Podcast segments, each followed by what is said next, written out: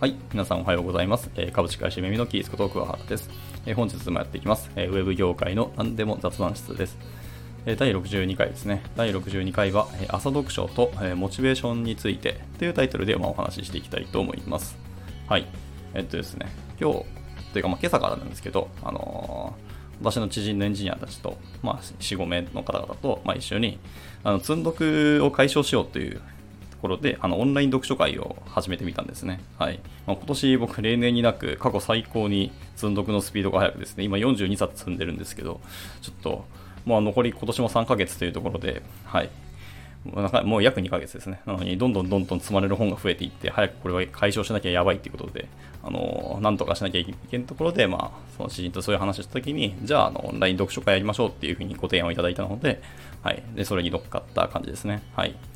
で、えっとまあ、夜にするか朝にするかっていうところなんですけど、あのまあ、本当はですね、夜読んだ方があの定着度は強いらしいですね。人間、夜寝る前に読んだら、そのまま寝た時にその読んだ内容が脳に書き込みが行われていくということですので、あの定着させるんだったら本当は夜の方がいいっていうあの論があるんですけど、個人的にはですね、夜ってもう脳が疲れてたり、もう休みたいモードに入っているところで、さらに文字をインプットするって、まあ、かなりハードル高いっていうかエネルギー使うし、結局頭に全然入ってこないんですよね、文字が。なので僕はあんまり夜寝る前はちょっと進めないかなっていうふうに個人的には思ってますし、まあ、この辺はまあ個人差あると思うんですけどね。まあ、ですので、朝一、あ、早く起きて、あの、頭をすっきりしてるときに文字を読むというのがいいのかなと思いましたけど、まあ、実際やってみて、ま、今日は朝だったんですけど、あのー、やっぱ文字スッと頭に入ってきますね。本当にすぐに理解できて、どんどんどんどん読み進めるスピードはやっぱ高かったと思います。まあ、定着するかどうかはちょっと難しいんですけど、まあ、僕はこうメモ取ったりとか、あの読んだものを、まあ、スラックのその、あれですね、スレッドを立てて、その本に、本個別にあのスレッド立てて、そこにどんどんメモしているんですけど、はい。というのをやっているので、まあ、後からそれをもう一回読み直して、まあ、復習に当てれば、まあ、定着をするでしょうと思っていますので、まあ、そういうやり方をしていますが、ですので、結構読書はやっぱ朝がいいのかなっていうふうに私は思いましたので、もし、あの、積んどくやってる方は、あの、朝、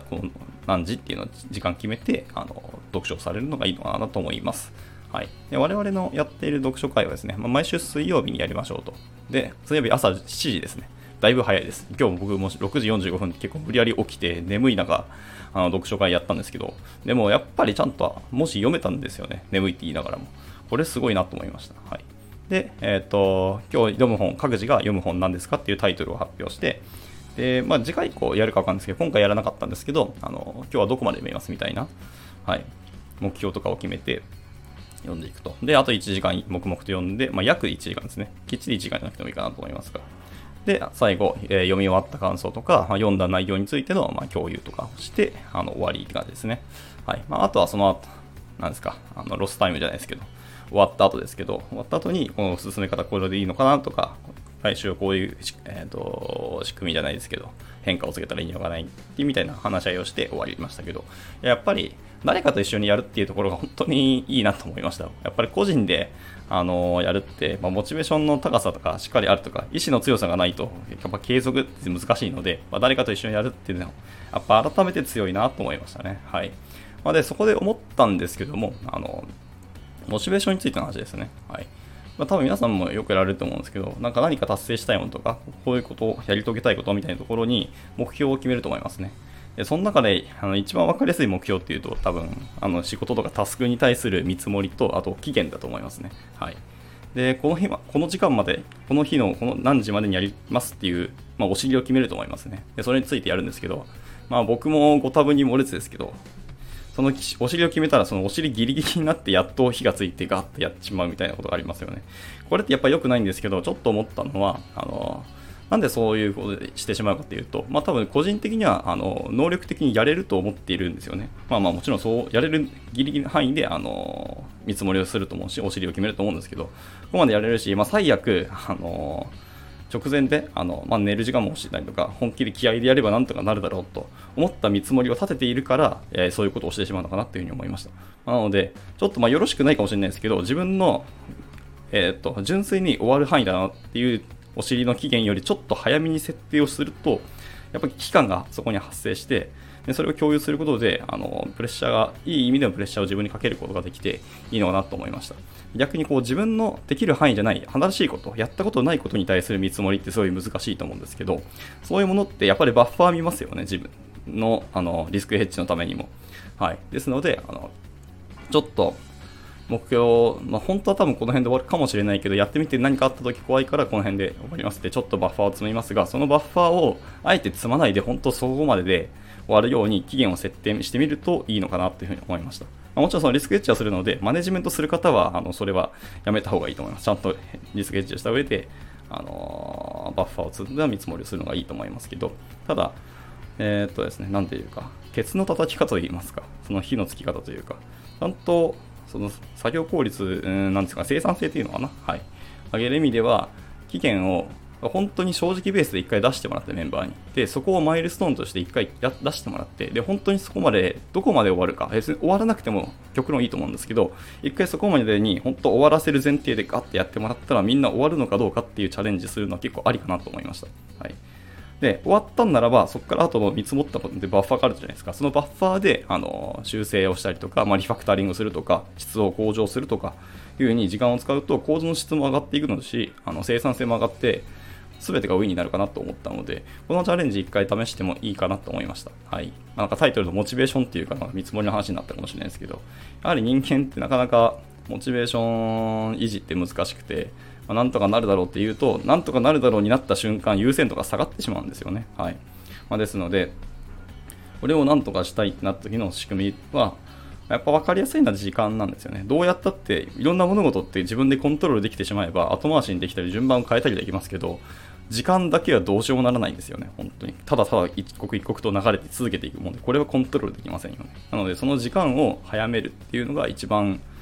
なんですかね、手こ入れという意味ではいいのかなと思った次第ですね。はい。読書についても、えっ、と、今日何ページまで読みますって言って、実際読み始めてみて、多分終わらない人も多いと思います。まあ、私は読むスピードが本当に遅いので、見積もったけど結局読まない、読めなかったこともちょいちょいあって、1日何ページって決めてたけど、読めなかったこともよくあるんですね。はい。なんですけど、それをもうちゃんと読み切るみたいなところ、理解はできてなくてもとりあえず読むっていうところまで行くのも一つのやり方としていいと思いました。実際それやってみて、まあ、確かに定着できなかったりとか、ここまで完全に理解できてないまま読みつ、えー、読み飛ばしたというか、進めたみたいな読書の仕方もあるんですけど、読むスピード遅かったりするよりは、じゃあそれもう1回読む。まあ、2回目読んだら、ある程度頭に入った状態で2回目読むので、1回目よりボンバンスピードが速く読めると思うので、まあ、そういうやり方も、まあ、なきにしもあらずっていうところあると思います。あと読んでって、ここは大事だったし、ここをもう一回後でちゃんと読みたいなみたいなのをチェックつけておけば、2回目は全部読まなくていいので、本当ピンポイントで読むっていう意味では良いのかなと思います。まあ、そういう、えー、と進め方もありかなと思いました。はい。なんか、前やってたのが、1日、1日ですね、1ページページの書籍の読むスピード。まあ、技術書はちょっと難しいかもしれないですけど、読み物に関する書籍の読み方として、このページだけはもう1ページ 20, 20秒、たった20秒だけで読み切るみたいな。だから読み切れなくても理解できてなくても20秒経ったら次のページ進むみたいな進むやり方を僕前してたんですけど、これはこれで結構ありでしたね。意外と頭に残ってたり、意外と理解できないと言いながら読んではいたりするので、把握はできちゃうんですよね、とりあえずの。で、後からやっぱりここを引っかかってたから読みたいになったらそこをま付箋貼るなりなんかメモしておけばいいだけの話ですので。はい。というところで、なんか、ま期限と見積もりと、と、あとはそれのアクションに対する思ったことを今日はた羅列してみました。はい、まあ、ちょっとまとまりがなくてこのまま終わってしまうんですけど、まあ、なんか参考になれば幸いですし、なんかそのチャレンジ、先ほどもあの申し上げたチャレンジですけど、やってみるのはいいのかなと思いました。実務の正直ベースの見積もりで一回やってみるとか、もしくは、あのそのやれると思った範囲の見積もりをちょっと早めてみるとか、いうことをやってみると良いのかなと思います。あの、でも実際の仕事ではちゃんとお金と工数とか、あの、責任の範囲とかあるので、あの、やれる範囲とか、あまり影響がない範囲だけでやるのがもちろんいいと思います。そこだけはご気をつけください。というところで、まあ、今回の収録は以上となります。はい。また何か聞きたいことを話してほしいことありましたらいつでもレターを待しておりますので、えっと、お気軽に投げていただければなと思います。はい。では次回の収録でお会いしましょう。バイバイ。